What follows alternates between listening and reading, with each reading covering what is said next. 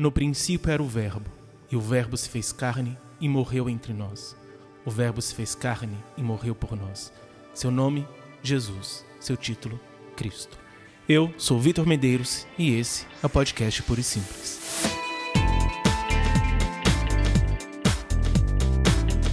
Comigo estão Caio Rios. Opa, estamos aí. e Lucas Soares. Boa noite, galera. Tamo junto.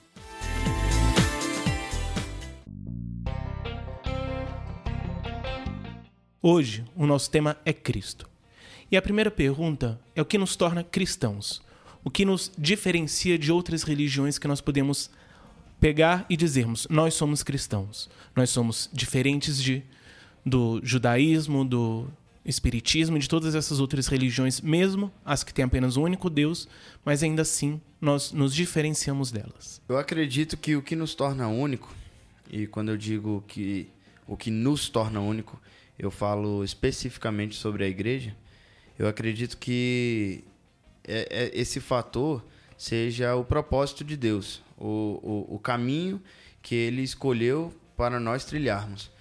É, ele nos deu um papel e nos deu um, um, uma importância dentro desse plano dele, dentro desse, desse, desse caminho que ele escolheu para toda a humanidade. E eu acredito que nós, dentro da Bíblia, enxergamos e, e, e conseguimos, a, analisando a Bíblia, conseguimos entender que a, a, no, a nossa religião, a nossa, é, o cristianismo, o, o, o, evangélico, nós temos um, um, um propósito específico realmente dentro da igreja e dentro da, perdão, não dentro da igreja, mas dentro do, do propósito de Deus. E eu acho que é isso que realmente nos torna único. Né? Eu, eu posso continuar falando sobre isso depois, mas a gente e, e, e, a, e entrar mais, né, especificamente, mas é isso. É, eu acho que um fator, acho que crucial que, que nos torna diferente das outras religiões é o fato de do, do nosso Deus estar vivo, né?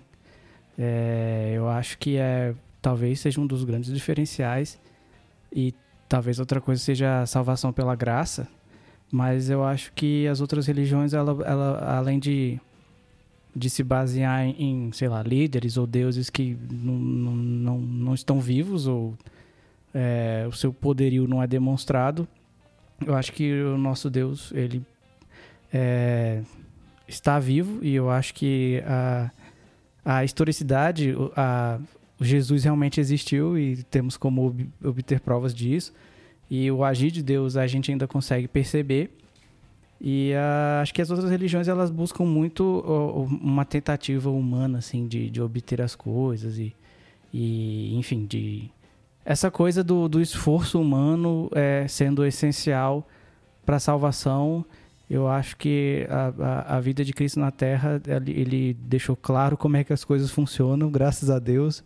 Eu acho que é um dos fatores que mais diferem. Acho que do resto, digamos assim, o cristianismo. Pensando aqui, acho que tem muito uma questão também de não ser uma religião de espera. Uhum. As outras religiões, principalmente o judaísmo, eles ainda esperam uma intervenção. No caso, eles ainda esperam um Messias, que pra gente já veio. Sim. O espiritismo, ele tem a ideia de que vamos reencarnar, reencarnar, reencarnar, até que tem alguma coisa que faz com que paremos de reencarnar que no caso vamos chegar a uma perfeição. Então, são sempre religiões de espera. No nosso caso, não. Nós cremos de fato em um Messias que já veio. Então, uhum. essa salvação, ela não é futura. Nós não estamos esperando alguma coisa acontecer, um Messias que virá, ou chegarmos a um estado que vamos alcançar isso. Não. Nós cremos que Cristo já veio e morreu por nós, e por isso nós já passamos da morte para a vida eu acho que é, um dos grandes problemas, tanto na nossa defesa quanto na, na explicação geral, é exatamente o fato de algumas, algumas digamos, não religiões diferentes, mas alguns, algumas é, vertentes diferentes, é, trazerem exatamente o nosso Deus vivo, falarem sobre o nosso Deus vivo, acharem que estão cultuando o mesmo Deus que nós cultuamos, o que o Caio falou é perfeito sobre exatamente isso, sobre o nosso Deus ser um Deus que responde às nossas orações, está conosco, nós temos Ele e não é somente um, um homem que, que, que viveu há muito tempo e que não conseguimos enxergar Ele hoje. É, mas é exata, eu acho que a, a grande questão é que existem algumas religiões, algumas vertentes, talvez até que fugiram um pouco do, do, do, do cristianismo, que não estão, que, que acreditam no mesmo Deus, porém não seguem o mesmo Deus. Eu acho que essa é, eu acho que essa é a grande questão. As religiões que estão lá longe, que nós conseguimos enxergar que estão lá longe, não nos confundem. Mas essas religiões, essas vertentes, talvez, né, é, nos confundem muito, né? Nos, nos fazem, nos trazem muito, muitas dúvidas, porque nós não conseguimos enxergar, talvez, exatamente isso. O que torna o, o que nós fazemos o correto, o certo. E acho que é até importante a gente ter bastante em mente essa questão do que nos diferencia, é porque justamente nós estamos em um momento em que todas as religiões são consideradas certas e possíveis e válidas, sendo que quando nós realmente olhamos para cada uma, nós vemos que não é possível. Então nós precisamos ver realmente aquilo que nos difere, mas não necessariamente, e diria que é o mais importante até dessa conversa, não no sentido de ah, qual o problema da outra religião que faz com que ela seja errada, mas realmente nós entendermos a nossa religião entendermos o cristianismo verdadeiro, o cristianismo bíblico, para então podermos apresentar esse cristianismo e vermos a partir dele aquilo que é diferente. Jesus Cristo, Jesus Cristo,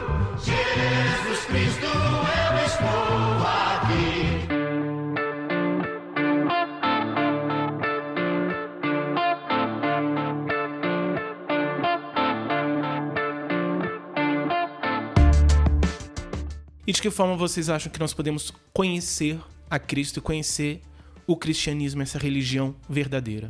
Cara, eu acho que tem várias formas. Mas aí esbarra bem no, no que você falou da questão do, do, do conhecer é, é, biblicamente do que se trata o cristianismo. Então, a respeito da natureza de Jesus, o, o, o acho que a, a matéria-prima é a Bíblia, né? O, o evangelho, é, como, como ele trata da pessoa de Jesus, como que ele que ele é, como que a vida dele foi é, mostrada ali, as suas atitudes e não só as suas obras, mas também a sua postura de, de relação a caráter, de relação ao que, ao que fez é, pelas pessoas e pela sua obra salvadora. Acho que a Bíblia é, é, é o ponto chave e é, nós, através dela, podemos experimentar já esse Jesus de uma forma mais próxima, né? Através da, da relação e de comunhão que nós podemos ter com ele hoje. E a igreja, acredito que vem em segundo lugar, no sentido de ser o corpo de Cristo, e essa reunião ela deve refletir ah, aquilo que Cristo pregou e aquilo que Cristo quer, que é, a forma como ele quer ser conhecido pela terra. Eu diria que você resumiu bem que seriam justamente essas três formas. Que nós temos a Bíblia, que acho uhum. que é uhum. fundamental para isso. Nós temos a própria experiência e temos também a comunidade cristã. Então, nós temos a Bíblia, que é, como nós queremos, Deus falando sobre si. Então, a Bíblia é fundamental para conhecermos a Deus. E fundamental não simplesmente no sentido de ser muito importante, mas ser de fato o fundamento aquilo que vai fundamentar o meu conhecimento de Deus, a minha experiência com Deus e aquilo que a comunidade vai apresentar sobre Deus é a Bíblia. Ela é o fundamento disso tudo. Porque ela é aquilo que Deus decidiu falar sobre si. Além do mais, nós temos a experiência pessoal, que ela é também muito importante, embora fundamentada na Bíblia. Então não podemos simplesmente colocar a experiência acima da Bíblia que é uma coisa que infelizmente muitas vezes acontece. Além disso, nós temos a própria igreja, a própria comunidade de fé, que também precisa apresentar isso e nós também precisamos apresentar isso. Mas a gente vai falar um pouco mais sobre isso daqui a pouco, sobre esse uhum. último ponto. Eu acho que é exatamente aí que nós falhamos. Nós, de novo, eu não falo especificamente sobre mim ou sobre é, alguém ou sobre alguma igreja, mas a igreja no geral falha muito nesse sentido, que é você é, não usar a Bíblia como fundamento e você usar só uma das vertentes como, como uma das vertentes, um dos braços como é, fundamento. Então você precisa ter um equilíbrio entre esses três. Nós vemos, enxergamos muitas igrejas, é, não precisamos citar nenhum nome, é, mas nós enxergamos muitas igrejas que falham nesse aspecto. Colocam é, a experiência pessoal, por exemplo, acima do que a Bíblia diz. E então é, vemos doutrinas extremamente erradas sendo criadas porque baseiam as coisas em cima do que eu vivi e às vezes a minha experiência, mesmo sendo algo real, não foi algo é, que precisa ser uma regra para as pessoas e isso gera igrejas é, sem saúde espiritual e sem é, fundamento bíblico. Não adianta a gente fugir disso. O equilíbrio entre essas três é fundamental no sentido de essencial para a vida cristã, para a vida é, cristã da igreja. Eu acho que meio que estraga, né, um pouco assim a, a, a, a proposta, porque se você, se a, a igreja de Cristo tem tem um tem um, tem um, um, uma responsabilidade representativa, né?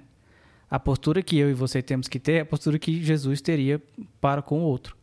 E aí a gente acaba que é, se apega muito a, a, um aspecto mais religioso do negócio.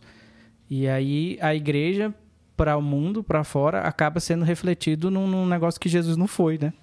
E aí a gente peca por isso de, de transformar o Jesus que a gente crê num, num, numa coisa hiper religiosa ou sei lá ou nada religiosa, ou. ou é, ou então intolerante, ou, ou, ou brava. É, é, eu acho que isso que você falou gera esse tipo de Jesus na pessoa, no sentido que as pessoas levam, é, são levadas a crer que Cristo pregava isso, ou, ou enfim.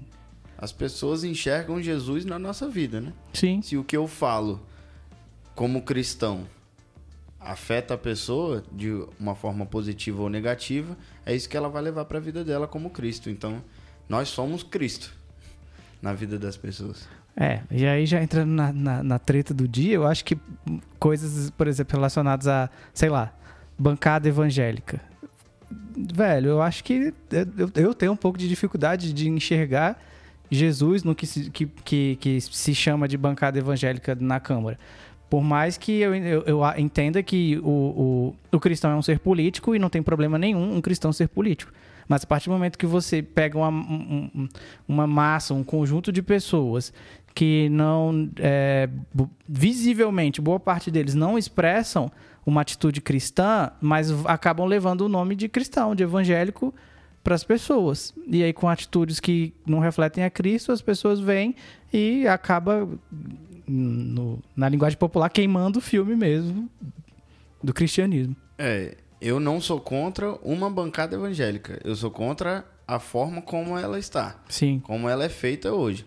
Assim, se fosse algo bem feito, algo é, realmente fundamentado, né, como nós dissemos antes, aí faria sentido você uhum. juntar é, as pessoas que acreditam na mesma coisa que você acredita e você trabalhar junto.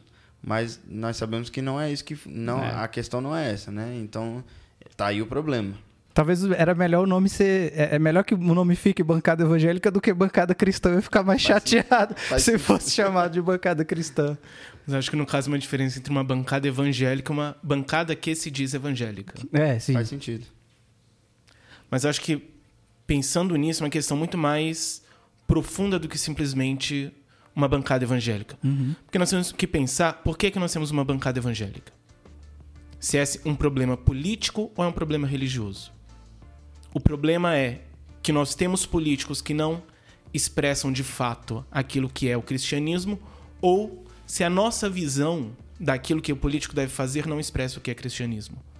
Será que o que nós estamos buscando é de fato um cristianismo que nos traz a salvação, a transformação e a glória de Deus, ou nós queremos um cristianismo que nos faz bem e satisfaz os nossos interesses? Uhum. E aí nós vamos buscar uma bancada evangélica, entre aspas, que vai, de fato, servir ao reino e ao e a mentalidade do reino, ao propósito do reino, ou uma bancada evangélica que vai ser simplesmente um grupo de pessoas que vão satisfazer aquilo que eu quero, independente é. daquilo que de fato é a vontade de Deus. É, a gente tem um dilema muito grande aí. Eu não vou responder isso, não. no, no, no, sentido de, de, de ter a, a, a resposta para a questão, né? Mas eu concordo muito bem com o que você falou, né? O, qual é o objetivo, né, do, da bancada evangélica ou outros grupos que se dizem evangélicos dentro desses meios sociais, né? É, é um negócio complicado de lidar aí.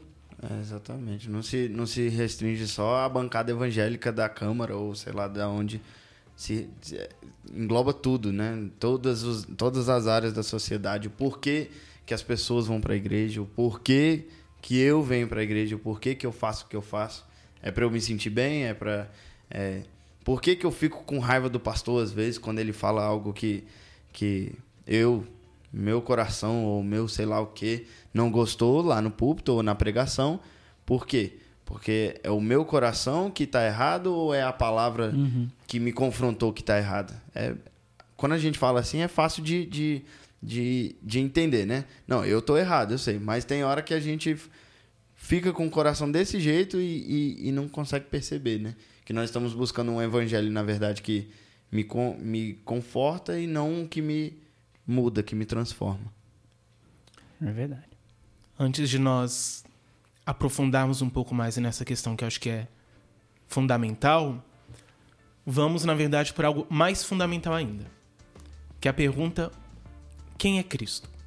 Eu vou ler um texto e a partir dele nós vamos pensar um pouco sobre isso.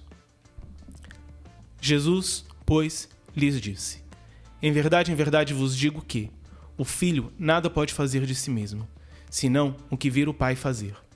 Porque tudo o que ele fizer, o faz também semelhantemente o filho. Pois o pai ama ao filho e lhe mostra tudo o que faz, e maiores obras do que esta lhe mostrará, para que vos maravilheis.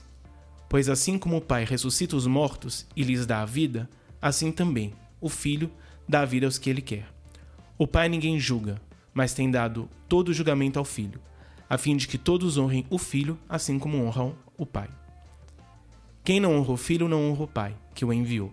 Em verdade, em verdade vos digo que o que ouve a minha palavra e crê aquele que me enviou tem a vida eterna e não entra em juízo. Pelo contrário, já passou da morte para a vida. Em verdade, em verdade vos digo que vem a hora, e agora é, em que os mortos ouvirão a voz do Filho de Deus, e os que ouvirem viverão. Pois assim como o Pai tem a vida em si mesmo, assim também deu ele ao Filho ter a vida em si mesmo. Ele lhe deu autoridade para julgar, porque é o Filho do homem. João 5, 19 a 27. Minha pergunta a partir desse texto é: quem é Cristo? Muito bem. Não acho que é um texto muito trivial de se, de se lidar, mas é um texto muito bom. Eu acho que me chamou bastante atenção o, o, a relação com o pai que esse texto traz, né? É, aqui 23 eu gosto muito. Para que todos honrem o filho como honra o pai. Aquele que não honra o filho também não honra o pai que enviou. É, essa relação é muito bonita, né? Nós entendemos que Cristo é Deus. É, e a relação que, que, que Cristo na Terra deu com relação a, ao Pai é um exemplo muito claro da posição que ele estava é, perante a Deus. Então, é, esse, esse, essa passagem, ela reforça muito a questão de honrar o filho para honrar o pai, né? Não, não separar as coisas, não deixar Cristo distante de Deus e não deixar Deus distante de Cristo. Então, é, pegando um pouquinho do, do que a gente falou no começo sobre as outras religiões, a gente já tem, digamos assim, um certo conflito com aquelas pessoas, aquelas, algumas que se dizem cristãs, mas é, mesmo dizendo-se cristãs, não, não acreditam na divindade de Cristo ou não acreditam que, que Cristo é o Filho de Deus. E esse versículo deixa claro é, o papel, o, o poder que Cristo tem e a forte relação que ele tem com o pai e como de uma forma muito graciosa essas coisas vão trabalhando em conjunto. É, então, assim, é, o 23, como eu falei, é, reforça isso. 24, lhes asseguro: quem ouve a minha palavra e crê naquele que me enviou, ou seja, quem ouve a minha palavra, Cristo falando, quem ouve a minha palavra e crê naquele que me enviou, que enviou Deus, é, tem a vida eterna e não será, é, não será condenado. Já passou da morte para a vida. Então, o próprio Cristo é, reforçando que a, a salvação já ocorreu né? No, no caso para nós. Nós já estamos salvos. Nós não temos que sair correndo e nos esforçarmos e, sei lá, sermos bonzinhos para ser salvo. E é uma palavra do próprio Cristo falando isso. Quem crê é, já tem a vida eterna. Então, é, é, é esse tipo, essa, esses fatores me chamam muito a atenção nesse texto e reflete uma, um, um, um, Jesus que eu, é, eu a gente costuma é, volta e meia, nesse, no, no, no ambiente de igreja, aquela adoração no sentido de Jesus maravilhoso. Mas uma coisa que Jesus é, é que é muito inteligente, entendeu? a gente devia fazer um louvor Jesus é inteligente, porque... Boa sorte. Melhor que Jesus é lindo. Eu acho que a, a postura de Jesus é, é um exemplo, assim, de, de, de, sabedoria, de inteligência e de, assim, é, num termo mais, mais chulo, né? De cabeça num lugar que isso me admira muito. E eu acho que é, é, essa postura de Jesus é bem colocada quando ele, ele entende para que, que ele está na Terra, ele entende é, como, como é que funciona a relação com o Pai e com relação à, vida eterna que aquele que crê já tem. Acho que esse é um ponto muito importante de frisar, que é essa questão de que a vida eterna, ela não é algo que nós vamos alcançar um dia, mas algo que já começou. Porque muitas vezes se passa essa ideia de que nós vamos chegar no final, depois da morte, e aí vamos ser salvos ou não, vamos para o céu ou não. Mas na verdade, no nosso caso, no cristianismo, nós já experimentamos essa transformação, nós já experimentamos a vida. Então essa vida eterna, ela não é algo que vai começar um dia, ela é algo que já começou.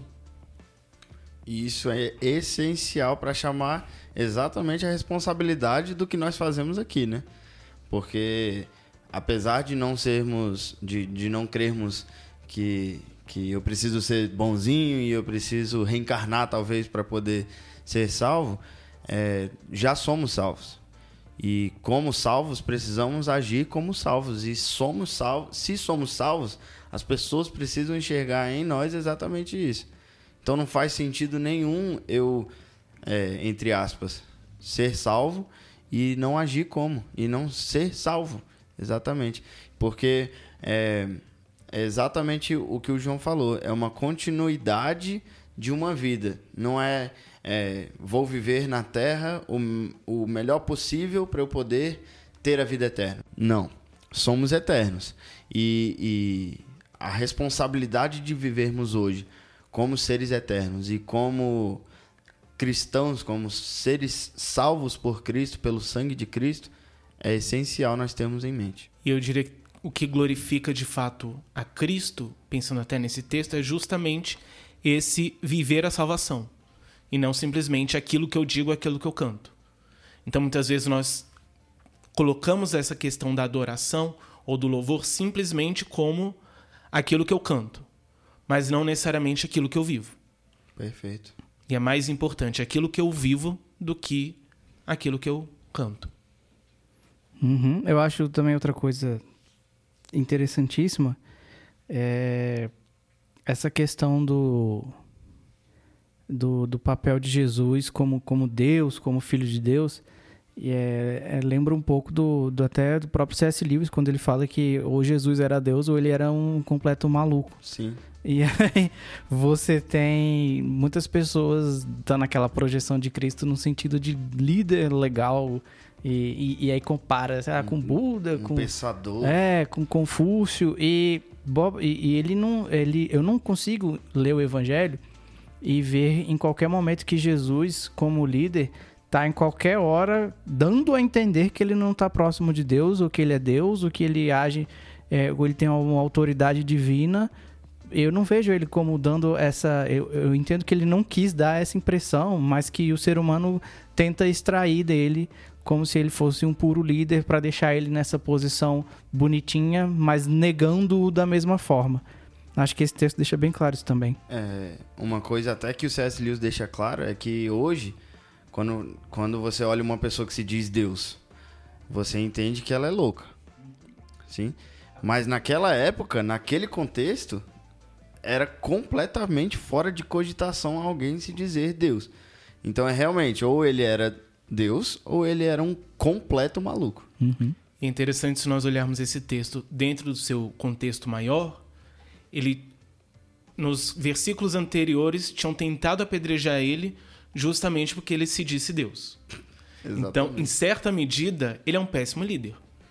Porque esse afirmar-se Deus não faz com que mais pessoas o sigam, faz com que menos pessoas o sigam Perfeito. e faz com que ele seja perseguido e por fim morto. Só que como nós entendemos não só que aquilo que ele está dizendo é verdadeiro, mas que inclusive a própria perseguição e morte dele tinham um propósito, nós vimos que faz todo sentido. Então, se nós simplesmente reduzirmos ele a um líder, ele foi um péssimo líder. Uhum. Mas, se nós realmente entendermos ele enquanto Deus, enquanto o Messias, nós vemos que na verdade ele foi perfeito. É só você olhar e ver quantos líderes hoje aí são mortos, né? Só Jesus mesmo pra ser tão ruim, um líder tão mau que foi, foi crucificado.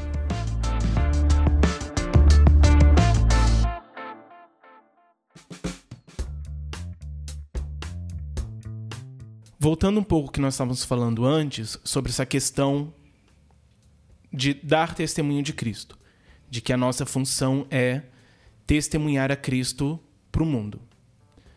Pensando um pouco tanto do ponto de vista individual como do ponto de vista de igreja, de que forma nós podemos dar esse testemunho e principalmente de que forma nós, enquanto igreja, estamos falhando nisso. Legal, legal. Pergunta extremamente relevante é, com o contexto que a igreja tem vivido, né? Com o contexto que nós cristãos temos, temos vivido. Temos vivido um tempo que as pessoas dão muito pouco testemunho. Mentira. Não dão muito pouco tes- testemunho. Dão pouco testemunho positivo. Dão testemunho sim, mas muito testemunho ruim. Então, eu acho que as formas.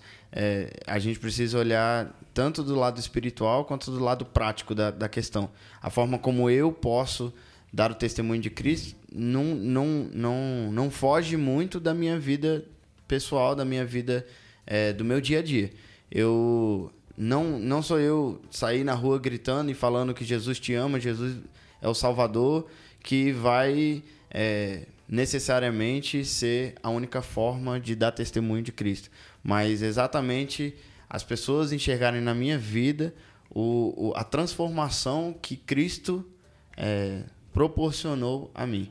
Então, as pessoas ficam presas naquela ideia de que é, existem somente alguns, algumas formas pontuais de nós mostrarmos Cristo e esquecemos de viver Cristo, esquecemos exatamente de sermos é, testemunhas de Cristo, mostrarmos Cristo através da nossa vida. Isso falando no, na questão individual, da, da, né, da, da vida social de cada um, trabalho e tudo mais. Tá, se vocês quiserem comentar alguma coisa específica sobre isso, a gente pode começar a falar sobre a igreja depois, né? Uhum. É, eu acho que a questão da, da como tornar Cristo conhecido, eu acho que o próprio Jesus falou, né? Em relação a pregar o evangelho. Então, sim, a obrigação de todo cristão é mostrar o Jesus da Bíblia, mostrar que ele né, é, morreu pelos nossos pecados e graças ao sacrifício deles nós temos acesso e nós temos, é, se cremos em Jesus, nós seremos salvos e teremos a vida eterna. Então, é um papel do cristão ter essa, essa explanação hum, ao mundo. É, e eu acho que dentro disso, dentro do papel evangelizador que cada cristão tem que ter, sim, a sua vida pessoal é boa parte do, do, do negócio. Inclusive tem uma certa briga aí que algum algum, acho que foi um teólogo bem famoso que falou que pregue o evangelho a todo tempo, se possível, use palavras, e o pessoal acha lindo. Aí, ultimamente, tem pessoas que, ah, não, não é isso, você tem que falar. E na prática é os dois, no Sim. meu entender. Eram os é dois, entendeu? Né? A sua Pregue vida. o evangelho no momento em que for preciso, use palavras. Isso, sensacional. Então, a, eu entendo que o nosso papel como cristão é usar todos os meios que a gente tem para falar do evangelho ou para disseminar o evangelho. E eu acho que o, o mais corrente, o que sempre está acontecendo é a nossa vida, o, o, nosso convívio né, com a sociedade. E isso é um, é um papel essencial. Eu não posso ter um, um, um estilo de vida que não expressa o cristianismo e depois querer evangelizar uma pessoa que, digamos, me conhece, sabe Sim. que eu não tenho esse testemunho todo. E então eu acho que nós temos que correr atrás dos vários meios possíveis que a gente tem de, de, de, proclamar o evangelho. Eu acho que a gente tem que pegar tudo que a gente tem, e, por exemplo, intelectualmente falando, utilizar a nossa criatividade, utilizar a nossa, sei lá, nossa força física, utilizar a nossa voz, enfim, tudo que é, está ao nosso alcance para a gente é, falar do evangelho de Cristo, fazer ele conhecido. Eu diria que, em certa medida, o cristão, para testemunhar a Cristo, ele precisa só fazer nada. Apenas ser cristão. Sim. Em que, em certa medida, é o mais complicado. Já que nós precisamos sempre buscar estar mais e mais próximos de Deus, e a partir disso nós vamos ser transformados, e essa transformação vai apresentar a Deus. Em certa medida, nós não apresentamos a Cristo Cristo se apresenta através de nós. Sim. Mas, ao mesmo tempo, nós estamos sempre atrapalhando. Então, acho que nós precisamos sempre na nossa vida termos isso em mente.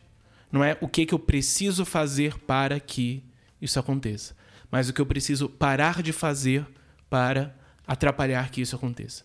Porque se de fato nós já passamos da morte para a vida, nós já temos essa vida que vamos apresentar e que vamos testemunhar.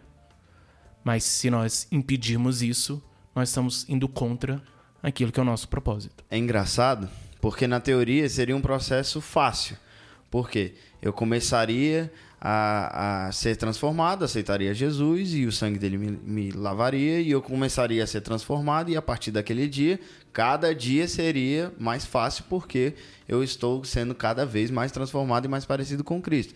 Mas nós sabemos muito bem que na verdade a, na prática é, é, é ao, ao contrário disso, porque cada dia mais Cristo mexe mais profundo no nosso ser, né?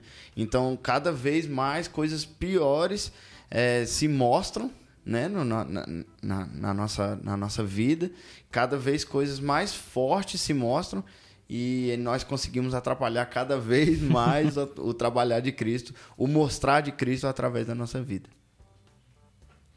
Só abrindo um pequeno parênteses que eu volto depois. Acho que a grande questão é que esse processo ele traz um desconforto e nós buscamos justamente o conforto e a segurança. E esse processo acaba indo contra isso. Eu acho que é por isso que no ambiente né, de igreja, a gente, nosso falar de Jesus flui muito facilmente. Porque a gente está aqui, todo mundo é cristão e ninguém vai zombar da sua cara, e ninguém vai vai questionar o que você está crendo. É e... confortável. É, é extremamente confortável. Tá aqui no podcast com a galera, é, é, fácil. Por mais que seja também uma forma de você falar de Cristo. Sim. É, mas assim, no ambiente que você está sendo pressionado, é, é, é, pedreira, cara. Então, é, eu acho que eu falei no, no, no primeiro podcast essa questão da não, foi com Sidney. Essa questão do, do mundo provoca o cristão. Essa questão de que é, eu sinto isso. Então, às vezes eu falo alguma coisa relacionada à minha fé e aí a chacota vem na hora, entendeu? Hum. E uma outra situação não vem. Então, eu tenho que estar preparado para isso, né? Para ouvir e, e, e para lidar com a situação. O, o meu ser, eu não quero passar por isso. Eu não quero passar, digamos assim, por uma humilhação, por, uma piada, não sei o que e tal. Mas talvez eu precise passar por isso e, e vencer isso em nome do evangelho. Então a zona de conforto, ela nos puxa mesmo para ficar na ficar quieto no nosso canto. É, o, o mundo é muitas vezes usado como ferramenta por Cristo para gerar essa transformação na nossa vida, né? Sem o, o mundo, né, entre aspas, né, como nós temos nós estamos usando aqui, muito provavelmente nós ficaríamos teríamos mais dificuldade em sermos transformados e teríamos que usar o, não nós, né, mas Cristo teria que usar outras ferramentas, digamos assim, é, para conseguir extrair de nós exatamente é, esse, esse objetivo dele, né? Jesus Cristo, Jesus Cristo, Jesus Cristo,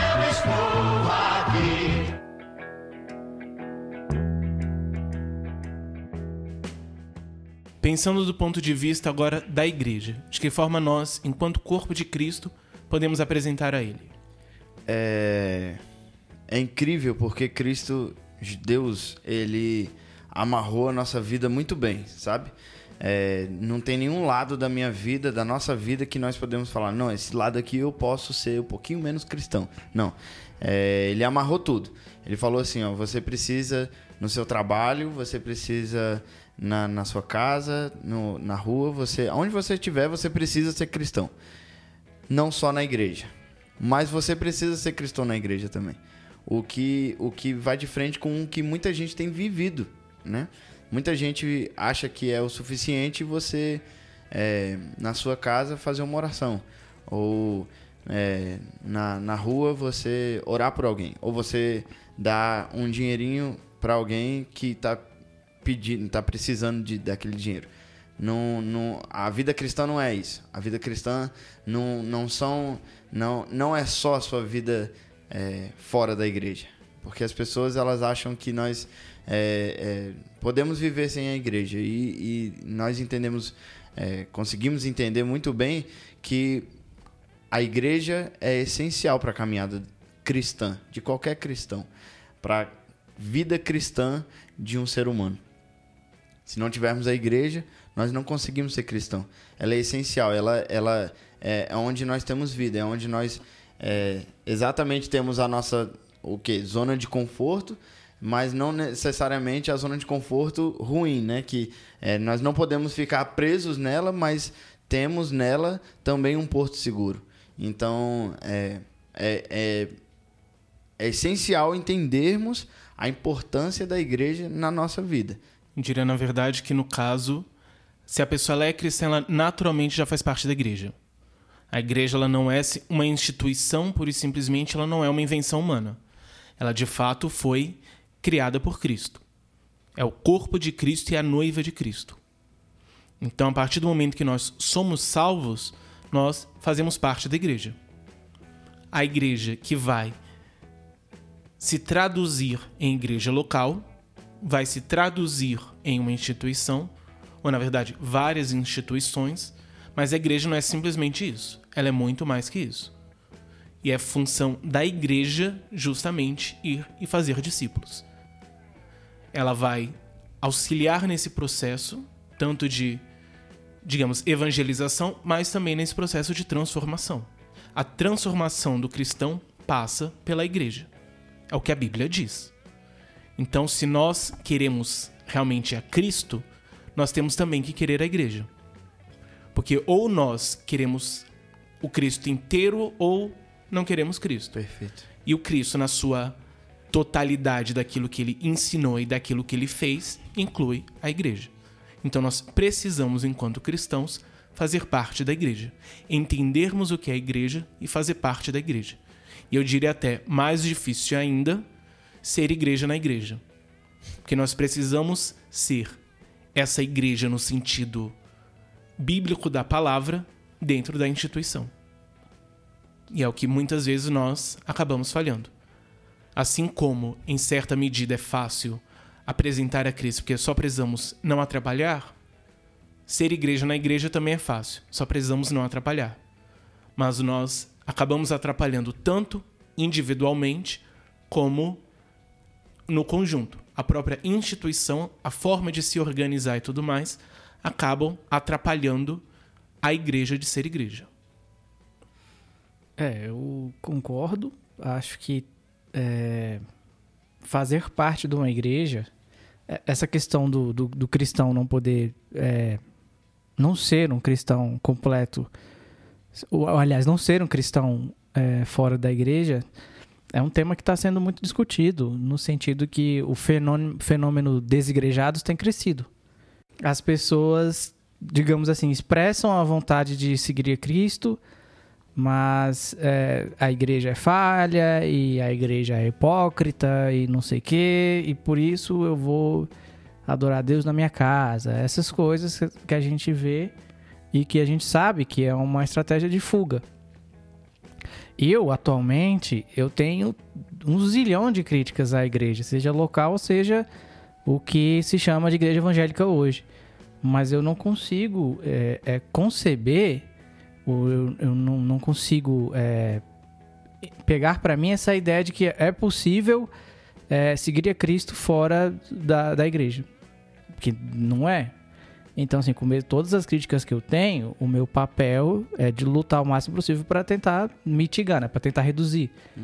E não sair fora e ficar criticando quem está aqui, né? Então, é, é um fenômeno você ver várias pessoas que não contribuíam para a igreja crescer, para a igreja ser madura, se afastam do evangelho, a partir do momento que eles se afastam, começam a criticar a igreja por não ser madura e não ser boa. e quando estava aqui, não contribuía também, muito pelo contrário. Eu acho que esse, essa questão é um pouco mais delicada, porque não necessariamente essas pessoas que são, digamos, desigrejadas, elas estão assim porque elas estavam em um contexto, elas não contribuíam, não estavam nem aí não, e acabaram não, é saindo. Isso, isso. Você vai ter muitas vezes pessoas que estavam em um contexto extremamente complicado e elas tentaram ao máximo transformar aquele contexto, mas não foi possível. Isso, não, acabaram. Eu, eu, eu, compreendo isso e conheço várias pessoas nesse contexto. De forma alguma, eu quero dizer que toda pessoa que é hoje considerada desigrejada é, é, é, de alguma forma é um hipócrita ou não. Eu acho que é, o, o, que acontece hoje com a, é, é, a crescente, é, um aumento desse número dos desigrejados, eu, eu entendo que essa pessoa deve entender, acima de tudo, que deve se buscar é, trocar a situação que está. Uhum. O outro ponto que eu estou trazendo é, já é um outro X da questão, justamente de pessoas que se desviam para. É, e apontam essa, essa postura hipócrita. Eu entendo que a, a, a, o nosso dever é lutar para que a igreja de Cristo né, sempre prevaleça. Então, é esse o pensamento que eu tenho. Sim. Então, é, tem, tem alguns movimentos na internet que estão é, diretamente estão voltados para esse público. Eu acho legal. Apesar de que eu ainda não acho que isso seja a igreja, entendeu?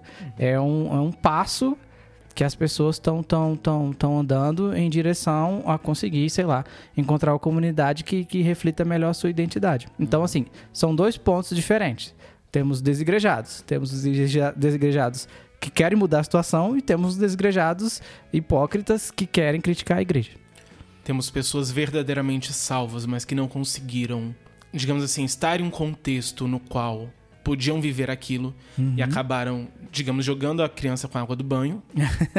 e temos pessoas que agora até surgiu o termo recente que é o evangélico não praticante, Isso. que é aquela pessoa no final das contas não é nem que exatamente desigrejado, que ela diz que crê, mas quer viver a vida do jeito dela entre vários outros que, se nós formos ver história por história, serão inúmeras as variedades. Uhum. E é complicado nós simplesmente fecharmos um tipo.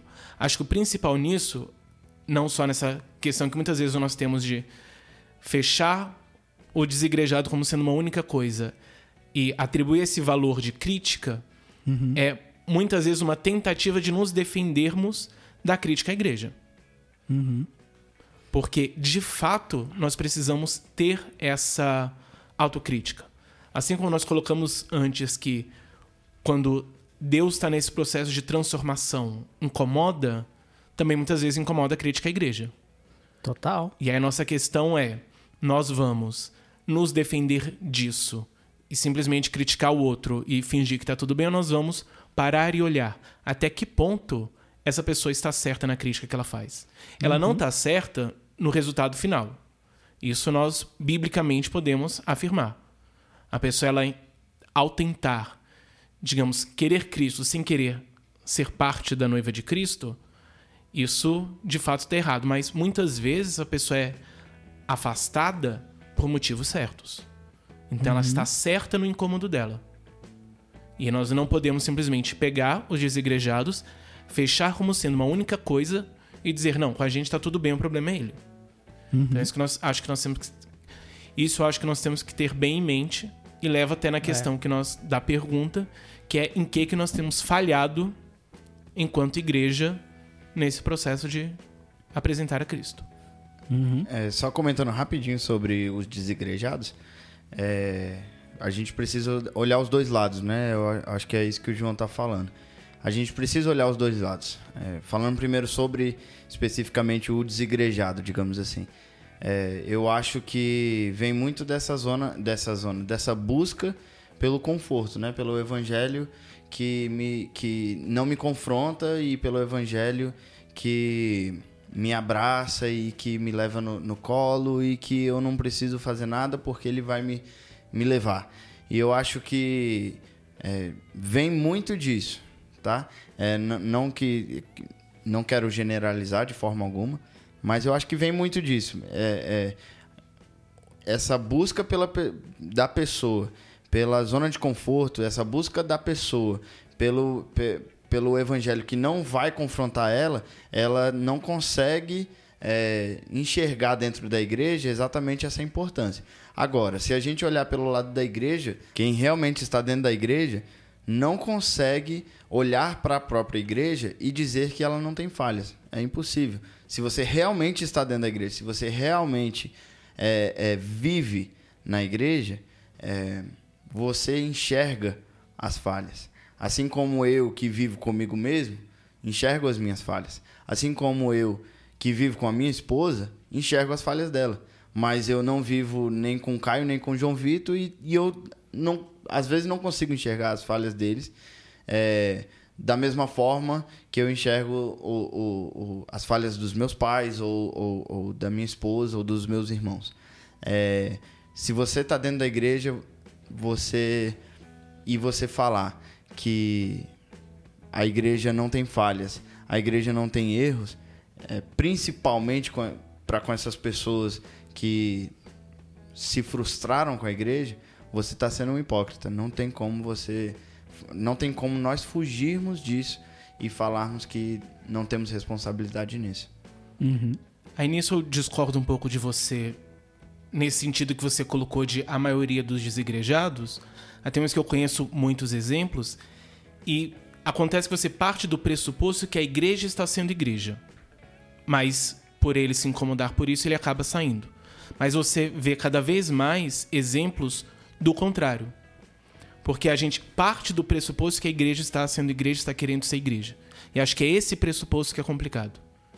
Você vê muitas pessoas, na verdade, que elas querem de fato vivenciar aquilo, mas elas estão em um contexto que isso não é permitido. Porque, pegando até aquele parênteses que eu tinha deixado aberto há um tempo atrás, essa nossa tentativa de buscar o conforto ela é muitas vezes institucionalizada. Então, a igreja, em vez dela de fato pregar a Cristo e pre- pregar essa transformação, ela vai pregar o conforto. E nós vemos cada vez mais a igreja pregando conforto. E eu não digo aqui igreja A ou igreja B. Eu digo a igreja de modo geral. Cada vez mais o seu conforto ele é pregado. Então você vai para a igreja não para de fato ser igreja, de fato ser confrontado. Você vai para a igreja para cantar e a partir do do que você está cantando você tem uma experiência mística gostosa e isso é viver o evangelho. Cada vez mais se prega isso. E muitas vezes se a pessoa vai contra essa ideia, em muitos espaços ele não vai conseguir voz. Em vez de contribuir para que a igreja melhore, ele é excluído. Mas não porque ele não quer contribuir, mas porque não há espaço para ele contribuir. Então, essa questão é muito mais complicada. E vai para essa e vai para o ponto de até que ponto de fato nós estamos sendo igreja na igreja. O que é ser igreja? Se igreja é simplesmente lugar que eu vou, que eu tenho que não me importar com ninguém, simplesmente lá porque vai ser legal, eu vou ouvir a palavra de Deus e vai restaurar as minhas forças espirituais e eu vou ter uma experiência gostosa. Se nós buscamos na igreja simplesmente uma experiência boa, nós não estamos sendo igreja. E se nós, enquanto igreja, no sentido inclusive de organização, simplesmente queremos dar uma experiência boa, nós estamos falhando. Então nós precisamos ter de fato essa autocrítica. Que acho que nós falhamos muito nisso. Nós temos construído cada vez mais um estilo de liturgia, um tipo de discurso que acaba levando para isso e não permitimos a crítica. Principalmente que muitas vezes é fácil nós criticarmos atitudes nossas do ponto de vista individual. Mas a partir do momento que é o coletivo, que é a instituição, é muito mais difícil. Porque eu consigo fazer essa autocrítica em mim, mas o Caio e o Lucas não. Então, eu vou colocar, mas o Caio e o Lucas vão ser contra e vão impedir. Não, mas é do jeito que eu gosto, é do jeito que me faz bem, eu gosto assim. Se fizer de outra forma, o público não vai gostar. Sempre vamos ter desculpas. Então vai ser muito mais difícil uma transformação verdadeira da igreja. Então, em certa medida, é muito mais difícil a igreja ser igreja do que o cristão ser cristão. É, eu, eu, particularmente, eu entendo aqui que a gente tem conceitos diferentes. Eu acho que a, o, o, as pessoas que eu conheço e que estão perto de mim, que se afastaram da igreja, elas estão mais próximas do tipo de pessoa que vai para julgar. Acho que o João tem mais experiência com pessoas que sofrem mais. Uhum. Eu acho que um terceiro pessoa. É, é, é, eu acho que o João tem, conhece mais pessoas que querem, é, buscam e tiveram problemas com a igreja. E tem muitas pessoas que foram feridas é, por alguma coisa que aconteceu na igreja. E, eu, e na minha opinião, eu acredito que o que eu realmente acho que, que deva ser, que eu gostaria de ver em comum em todas elas, deva ser a vontade de é, não se distanciar da igreja de Cristo. Uhum. E, e, nisso num sentido não local, né? Mas no uhum. sentido que, que ela possa estar em comunidade cristã e aí com pessoas mesmo, né? Agora, com relação a, ao fato da, da, crítica, eu particularmente, e me abrindo um pouco, eu sou uma pessoa muito crítica. Eu sou muito crítica com relação à igreja. Assim, eu às vezes fico chateado do quão crítico eu sou com relação à igreja. Porque eu sou muito crítico com relação à minha pessoa. Uhum. Eu sou um, um cara que eu sou muito crítico com relação a mim. Então eu tenho muitas críticas diárias com relação a coisas que, que na minha comunidade ou em outras comunidades eu vejo que que está distante do que é ser igreja. E eu acho que é, é, o exagero dessa forma de colocar é errado. Mas eu entendo que é, é, eu, faz parte de, de cada questão, e a gente já falou um pouco disso, você questionar a sua própria comunidade, no sentido que você faz parte. Então você tem uma liderança, ela deve ser respeitada, mas você tem que saber cordialmente buscar e apresentar os seus argumentos no sentido de nós termos uma comunidade melhor. Sim. Então, assim, eu entendo que é, é, na comunidade que eu estou, eu acho que eu tenho uma certa abertura para expressar, olha, eu acho que essa coisa não é desse jeito sem ser expulso. Uhum. eu acho que é, é, válido. Nós temos que, que nos criticar, nós temos que apontar o nosso, nossa zona de conforto, bater nessa zona de conforto, pisar no calo e saber como melhorar. Então, é, eu, eu, eu, me vejo assim, às vezes, um pouco crítico demais, mas eu não quero abrir mão do, do ser crítico justamente porque eu acho que pode ser pontos para se melhorar acho que falha um pouco na nossa visão de crítica. Acho que, de modo geral, a igreja ainda tem essa ideia de que a crítica é simplesmente falar mal uhum. e não uma tentativa de melhorar. É verdade. Então, nós precisamos entender que o ideal é que essa crítica seja justamente uma busca por melhorar cada vez mais. E a função da igreja, nesse sentido, é se criticar. É entender que, nós, que a igreja é feita de seres humanos e seres humanos são falhos. Então, uhum. naturalmente, a igreja ela vai falhar em muita coisa.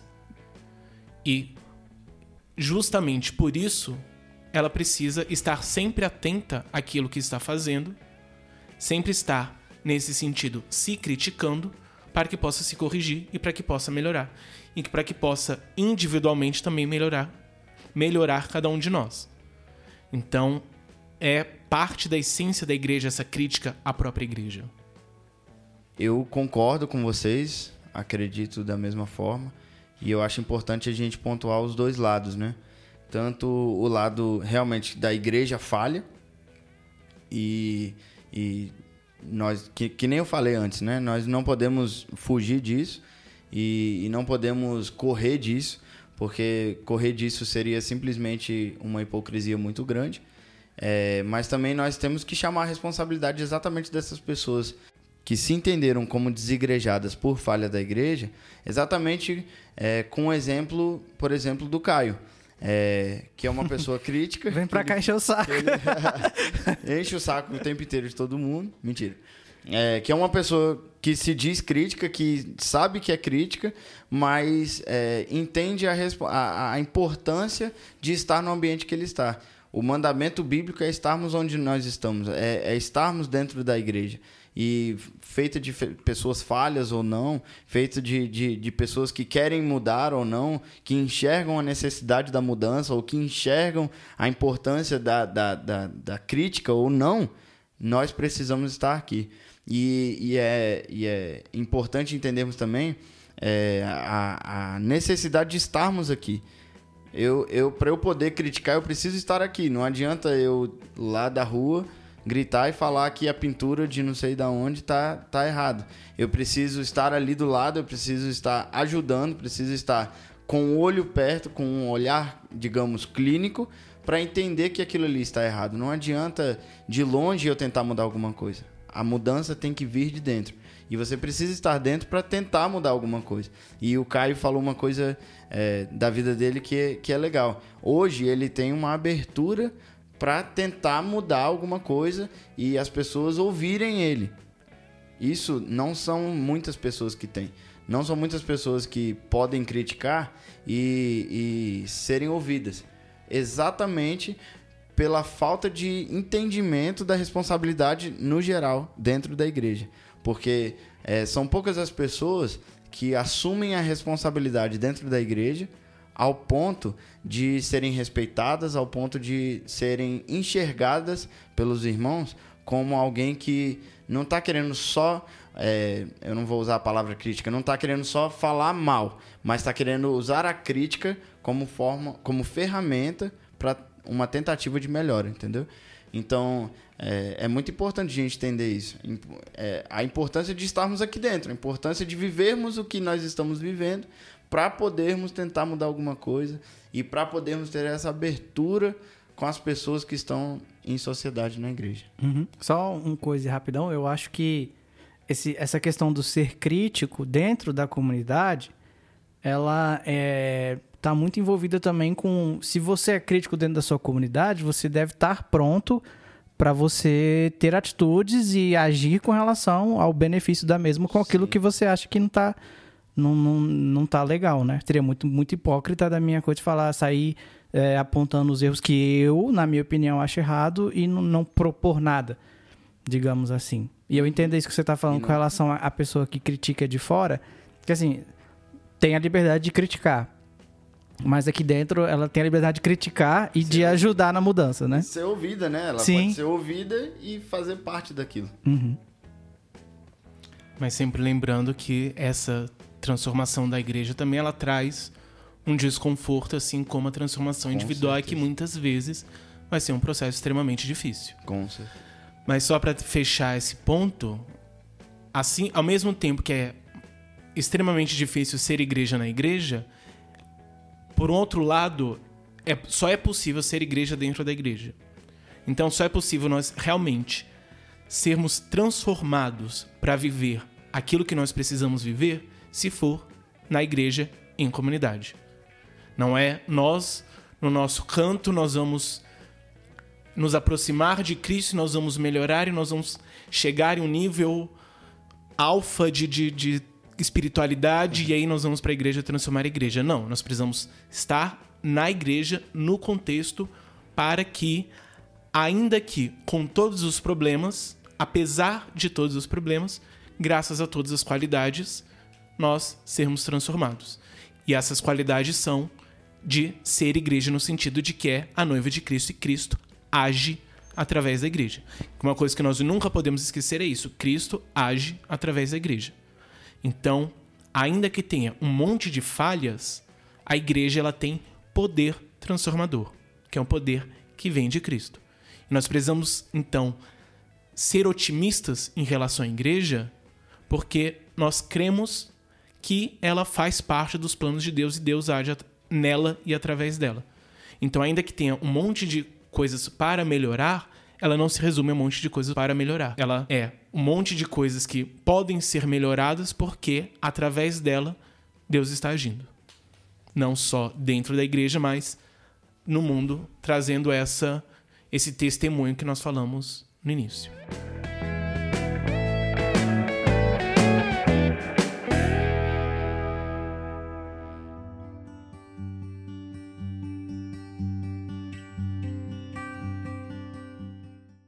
Para finalizar, pensando um pouco nessa questão de como a nossa vida apresenta Cristo, mas ao mesmo tempo nós falhamos e acabamos atrapalhando isso, a minha pergunta é: o crente ele só pode dar esse testemunho de Cristo se ele não pecar? Caio.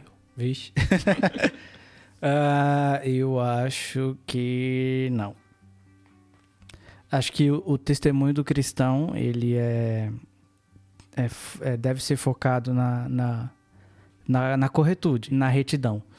Mas nós entendemos que nós temos uma natureza pecaminosa e vai ocorrer hora ou outra de você praticar um pecado. Então, eu não, não, não acho que a, a gente deva se, se considerar inapto para falar de Jesus se nós cometemos um pecado. Eu acho que uh, o processo cristão, é, o que deve ser levado é um, é um, é um macro, digamos assim, a, a, a postura que eu tenho para vencer o meu pecado e a postura que eu tenho de entender de Jesus como meu Salvador. Então, é, o que eu acho que é impraticável é você deitar e rolar na lama do pecado e viver isso e celebrar isso e uma hora ou outra querer, de falar, querer falar de Jesus.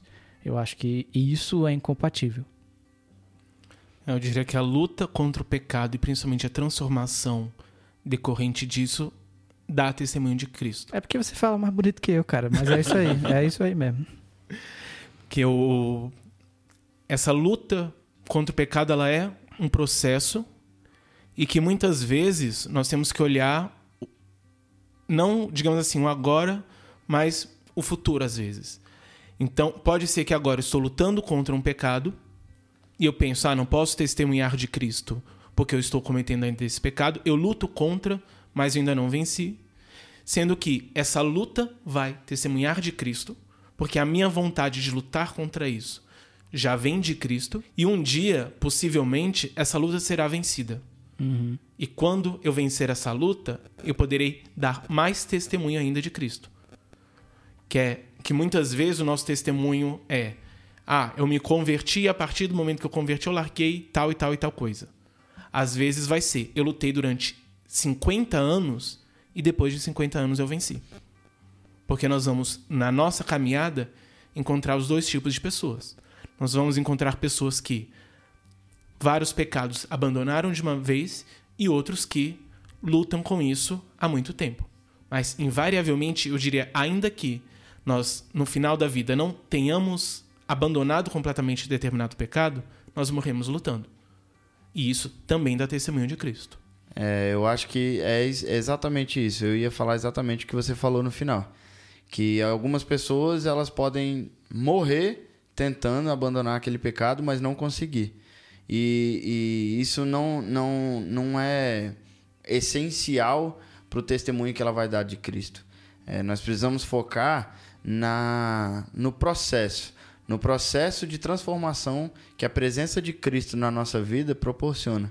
É, nós estamos tentando é, melhorar, nós estamos tentando fugir daquilo.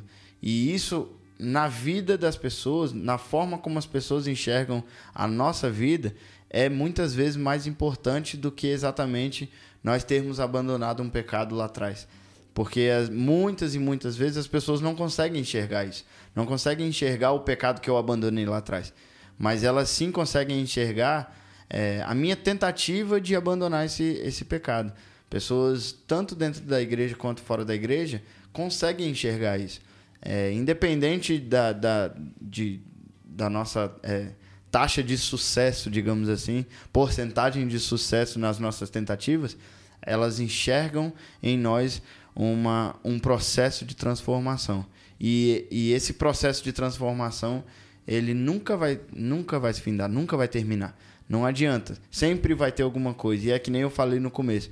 É, na teoria, é, teria que a cada dia que nós é, estamos sendo transformados, teria que ir facilitando a nossa vida, porque eu estou sendo transformado, logo vai ficando mais fácil ser Cristo. Mas não. É, Cristo ele consegue achar dentro da nossa vida todo dia algo novo e todo dia algo mais profundo do que foi achado ontem. Então, esse é o lindo desse, de todo esse processo. Ele consegue achar as coisas pontuais e as coisas que só ele enxerga, que só a luz dele na nossa vida consegue iluminar e consegue mostrar.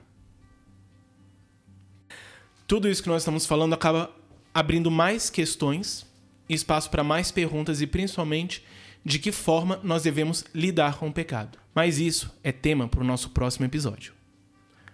Muito obrigado por ter nos ouvido até aqui. Qualquer comentário pode passar na nossa página. Lá teremos uma página de comentários. Por favor, comente, deixe a sua opinião, deixe os seus comentários e também as suas dúvidas. Quem sabe em um próximo episódio não podemos falar sobre. Esse foi o podcast Puro e Simples e até a próxima. Para encerrarmos, Lucas, você pode fazer uma oração? Oremos. Pai, muito obrigado por, pela tua presença, muito obrigado pelo teu amor, teu carinho, tua graça na nossa vida. Quero te pedir que o Senhor abra o nosso entendimento, abra a nossa mente para que nós consigamos absorver tudo que precisamos absorver, tudo que for da tua vontade. Peço que o Senhor, é, que cada palavra dita aqui seja de acordo com a sua vontade para a vida de cada pessoa que vai ouvir. Te peço que o Senhor, em nome de Jesus, nos ajude a entender essa responsabilidade como igreja, nos ajude a entender a importância de, de mostrarmos Cristo na vida das pessoas, Pai.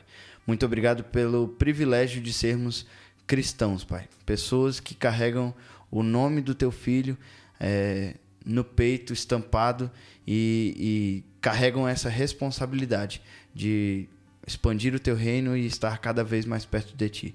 Muito obrigado, te peço e te agradeço em nome de Jesus. Amém.